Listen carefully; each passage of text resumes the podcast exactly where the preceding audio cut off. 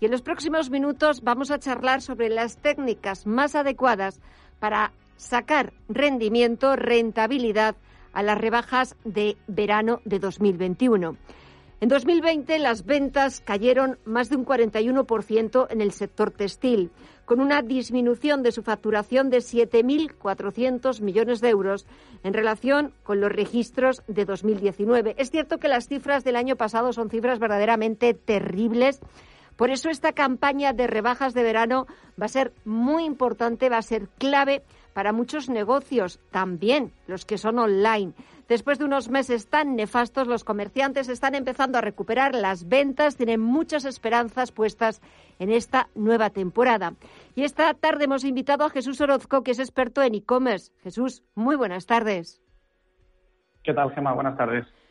Pues eh, parece que hay esperanzas, eh, que se está viendo y viviendo esta temporada de rebajas de verano 2021 con mucha ilusión, con muchas ganas, sobre todo porque cualquier cifra en verde eh, frente a agosto y julio de 2020 ya es un auténtico triunfo. El año pasado fue de lo peorcito que nos podía haber pasado. Desde luego que sí. O sea, con respecto al año pasado, la verdad que nuestros clientes sí que se pudieron beneficiar de, las cosas positivas que podíamos sacar de, de que todo el mundo estuviéramos confinado, que tuviéramos más atención dentro de los dispositivos móviles. Eh, pero desde luego que este año, versus el año pasado y versus 2019, los pocos días que llevamos de rebajas fuertes, ¿no? estos primeros días de julio, sí que estamos viendo eh, pues un aumento en la intención de compra, en el, en el valor medio de los, eh, de los carritos y de que más consumidores, de que, de, que, más visitas a las páginas web se convierten en consumidores. O sea que por ahora datos muy positivos. Además, estamos hablando y sobre todo nos vamos a centrar eh, en esta entrevista en lo que es el comercio online, porque hemos visto también cómo la pandemia, el confinamiento, las restricciones hicieron que muchos negocios que no estaban tan al día con redes sociales, eh, con la venta a través de Internet, se tuvieran que poner las pilas casi de forma instantánea de un día para otro para poder seguir ofreciendo sus servicios y seguir manteniendo ese contacto con, con sus clientes. Porque Jesús, ¿cómo puede un comercio online hacer que sus ventas crezcan en rebajas? Bueno, hay, hay unas cuantas técnicas que nosotros estamos recomendando para, para básicamente sacar el máximo partido a, a, este periodo temporal donde la intención de compra es más alta y que, y que por tanto, es la responsabilidad del empresario ver cómo, cómo podemos sacar el máximo partido a esto. Um, en primer lugar, es estructurar una buena oferta para, para los consumidores, ¿no? Que, que, no tiene por qué pasar por descontar todas, todo nuestro catálogo al, al, al 50 o al 70%, porque también tenemos que respetar nuestros márgenes. Eh, uno de los errores muy comunes que vemos es que tiendas online, pequeños comercios, eh, tiendas que, que, están facturando menos de un millón de euros al año, lo que hacen es eh, intentando imitar a grandes marcas que sí que tienen una, una, estructura distinta que les permite tener grandes descuentos, hacen lo mismo y aunque consiguen más ventas, lo que no consiguen son, son, son beneficios netos. Entonces, la primera parte es cómo estructuramos esta oferta para nuestros clientes para que, por ejemplo, los productos que más descuento tengan son los que menos hemos estado vendiendo estos últimos meses del año y no descontemos tanto o directamente no tengamos ningún descuento en aquellos que se han vendido muy bien. Porque ¿por, ¿por qué íbamos a descontar eh, del precio eh, algo que, que, se está vendiendo bien, ¿no? Um, esa es una de las cosas que vemos como un error bastante, bastante común y que, y que, no es lo mejor para el cliente tampoco, ¿no? Eh, en segundo lugar, que, el, que, las rebajas tengan menos tiempo, ¿no? Una, una de las tendencias que hemos visto en los últimos años es que cualquier evento estacional lo estiramos de más. Eh, en Black Friday, por ejemplo, antes era Black Friday solo un día, después es Black Weekend toda la semana y ya eh, el año pasado vimos el mes negro, etcétera, etcétera. Entonces, con las rebajas pasa lo mismo. Eh, hay un montón de comercios, sobre todo grandes firmas, grandes grupos textiles, que lo empiezan incluso un mes antes o varias semanas antes y luego lo estiran todo en agosto. Nuestra recomendación, y es una teoría más que probada lo que llevamos viendo estos últimos años, es que concentrar en la medida de lo posible solo en el mes de julio las rebajas eh, online y definir claramente qué es desde el primer día de julio hasta el último día y en esos dos puntos, en el principio y en el fin, concentrar a nuestros clientes, digamos, arrinconarles en un punto para darles un motivo de que compren ahora, tiene más efecto que, tengamos más días de las rebajas, ¿no? Que, que puede que no lo entendamos muy bien, pero en este caso más tiempo eh, no es mejor.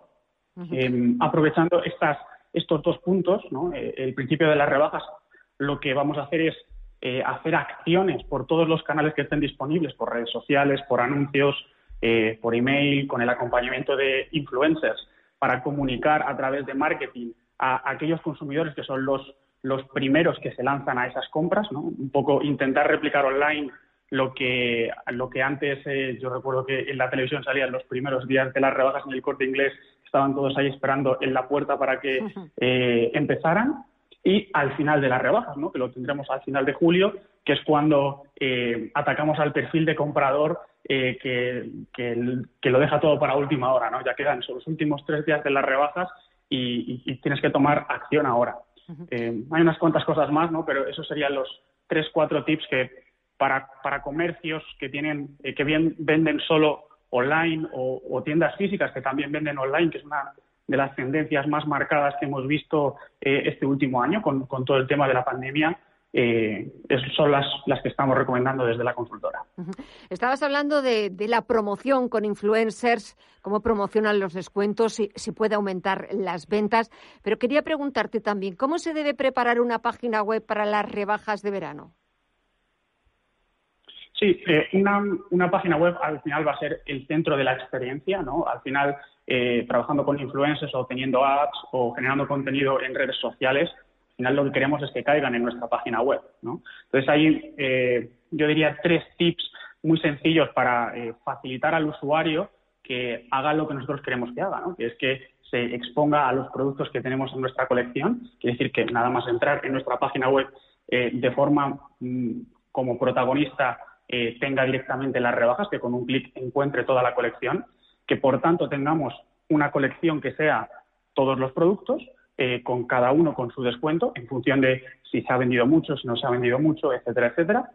Eh, y en tercer lugar, podemos utilizar elementos, por ejemplo, como en el caso de que el cliente esté navegando por la página web y que caiga en una página donde no sea el .com, donde no vea lo primero de las rebajas, que en todo momento, arriba del todo en la página web, tenga eh, un anuncio donde se diga que estamos de rebajas y tenemos hasta un 60% de las rebajas eh, para facilitar al usuario eh, esa forma. A, través de la página web es donde vamos a conseguir cerrar esa, esa, venta y, es, por eso que es extremadamente importante tener cuidadas estas pequeñas cosas que muchas veces descontamos los precios en la página web, pero nos cuesta llegar a encontrar eh, exactamente dónde está eso, ¿no? Y lo que preguntaba yo antes, esa promoción de los influencers, que promocionen los descuentos puede aumentar las ventas y si es eh, afirmativo, ¿por qué? Totalmente. Al final es súper positivo que alguien que tiene justamente ese poder de influir en la compra de todos sus seguidores hable de tu marca y hable de tu producto. Em, esto es la situación óptima. Lo que vemos nosotros es que muchas veces seleccionamos los influencers que no son los adecuados. Eh, hemos visto en muchas ocasiones, por ejemplo, influencers que tienen muchos seguidores, que, para poder colaborar con ellos la inversión requiere miles o incluso decenas de miles de euros, eh, pero sin embargo la audiencia de estos influencers eh, no, no, está solapada con la audiencia de, de, la marca. ¿no? Entonces pasa muchas veces que ciertos influencers por ejemplo, hacen una colaboración con una marca eh, que, es, que, es, de lujo, ¿no? con un producto de ticket alto. Sin embargo, la mayoría de los seguidores de estos influencers eh, son, son gente joven, que, no tiene dinero para, para, comprar productos de alto valor, por ejemplo. ¿no? Entonces, eh, muchas veces encontramos ese tipo de incongruencias, por eso es tan importante seleccionar al influencer adecuado, ¿no? que en la medida de lo posible, cuando interactuamos con él, cuando estamos negociando eh, con él, con ella o con su manager incluso, que tengamos presente si realmente es un influencer que tiene solapamiento con nuestra audiencia, porque si no ahí eh, pues eh, vamos a estar tirando el dinero. Pero es muy positivo una vez llegamos a eso, porque al final, si este influencer tiene capacidad de mover intención de compra, porque nosotros diferenciamos dos tipos, los que entretienen y los que realmente son capaces de mover una audiencia a que tome acción, que son los que realmente aportan valor desde un punto de vista publicitario y de, y de rendimiento en, cuanto al marketing. Entonces, si un influencer, una cara conocida, pone tu marca y es capaz de mover a esa audiencia, la inversión suele ser extremadamente rentable, aunque, te, aunque requiera miles o, decenas de miles de, euros eh, en colaborar con él. Estabas hablando de, marketing y ya para terminar, nos quedan menos de cinco minutos para, despedir la entrevista. ¿Cuáles serían las herramientas de marketing digital, en tu opinión, las más adecuadas? La, herramienta que, nosotros vemos como fundamental y que al final la vas a utilizar en, el resto es el, es el, copywriting, tu forma de comunicar, tu forma de, persuadir a tu audiencia. Eh, porque sí que es cierto que en los últimos años el protagonista eran los anuncios de pago, ¿no? porque no era un mercado tan saturado, ahora sí que lo es. Eh, hay muchísimas tiendas online que están utilizando este canal y como es un proceso que funciona por puja, cada vez es más caro, con lo cual no es tan rentable, pero el copywriting, la forma en la que escribimos, eh, vamos a tenerlo en nuestro contenido orgánico, vamos a tenerlo en, en, los emails que enviamos, en los anuncios también, y vamos a replicarlo a todo. Quiere decir que el hecho de saber escribir bien y de componer emails y de ser capaz de posicionar a través de una historia nuestra marca, nuestro producto, intentar llevar de la mano eh, al cliente, que sea una, una experiencia que le acompañe a tomar una decisión a través del copywriting, de nuestras palabras escritas eh, o, en voz, si, si, dentro de la marca eh, pues hace un contenido como si ellos fueran un influencer en, redes sociales, es la herramienta más potente. Porque independientemente de lo que sea más eh, trendy en ese momento, ¿vale? Todo eso puede caducar. Pero lo que no puede caducar es tu forma de comunicar. Y al final, las marcas, hoy que tenemos un mercado online que está muy saturado, la, barrera para tú poder tener una tienda online es muy baja, hace que haya muchas tiendas online y que tengas que tener un valor diferenciador que te diferencie del resto. Eh, entonces, nosotros, la estrategia que llevamos con todos los clientes es que el valor diferenciador sea la conexión con la marca o con el fundador de la marca, ¿no? Porque nadie puede ser mejor que tú siendo tú. Y en la medida en la que tu valor diferenciador sea esta conexión, es como si no tuvieras competencia. Esto se consigue, entre otras cosas, a través del copywriting. Y nosotros que nos gusta mucho trabajar por principios, por fundamentos, esto es algo que nunca va a cambiar. Y e independientemente de las modas del momento, es, es con lo que nos vamos a quedar para poder aportar valor a largo plazo.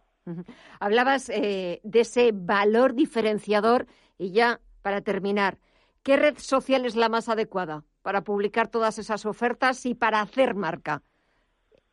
¿Cuál sería? Actualmente, seguramente Instagram, eh, que sea la, principal, aunque actualmente TikTok, Snapchat están cogiendo mucha atracción y, pueden ir en paralelo perfectamente, pero la ventana y el escaparate de una marca hoy es más Instagram que su propia tienda online, por lo cual Instagram. ¿Y la que menos? Seguramente Facebook, y fíjate que es de la misma empresa, pero una página de Facebook eh, quizás esté al, final de, la lista. O sea que Instagram la, la primera y Facebook la última, curioso. Curioso, sí, la verdad es que curioso. Y, esto es verdad que es tan cambiante que quizás pues eh, dentro de unas semanas o dentro de un tiempo ya no estemos hablando de ese ranking, sino que se haya dado la vuelta completamente porque las redes sociales eh, están cambiando y absolutamente transformándose casi, casi al segundo, al instante. Pues eh, simplemente esperemos que esa temporada de rebajas sea verdaderamente una puerta de esperanza para muchos negocios, eh, muchos negocios físicos, pero también muchos negocios online, sobre todo que puedan recuperarse de los eh, datos tan nefastos y tan terribles que tuvieron que registrar en agosto y en julio, en la temporada de rebajas del año pasado. Hemos hablado del e-commerce, hemos hablado de técnicas de marketing digital, de cuáles son las herramientas más adecuadas para favorecer y para que establezcan esa marca estos, eh, estos negocios, para que puedan ser visibles gracias a las influencers también, pero también gracias a redes sociales que saben posicionarte. Jesús Orozco, experto en e-commerce. Muchísimas gracias por los consejos, los tips y hasta otra próxima ocasión. Un fuerte abrazo. Gracias a Un abrazo.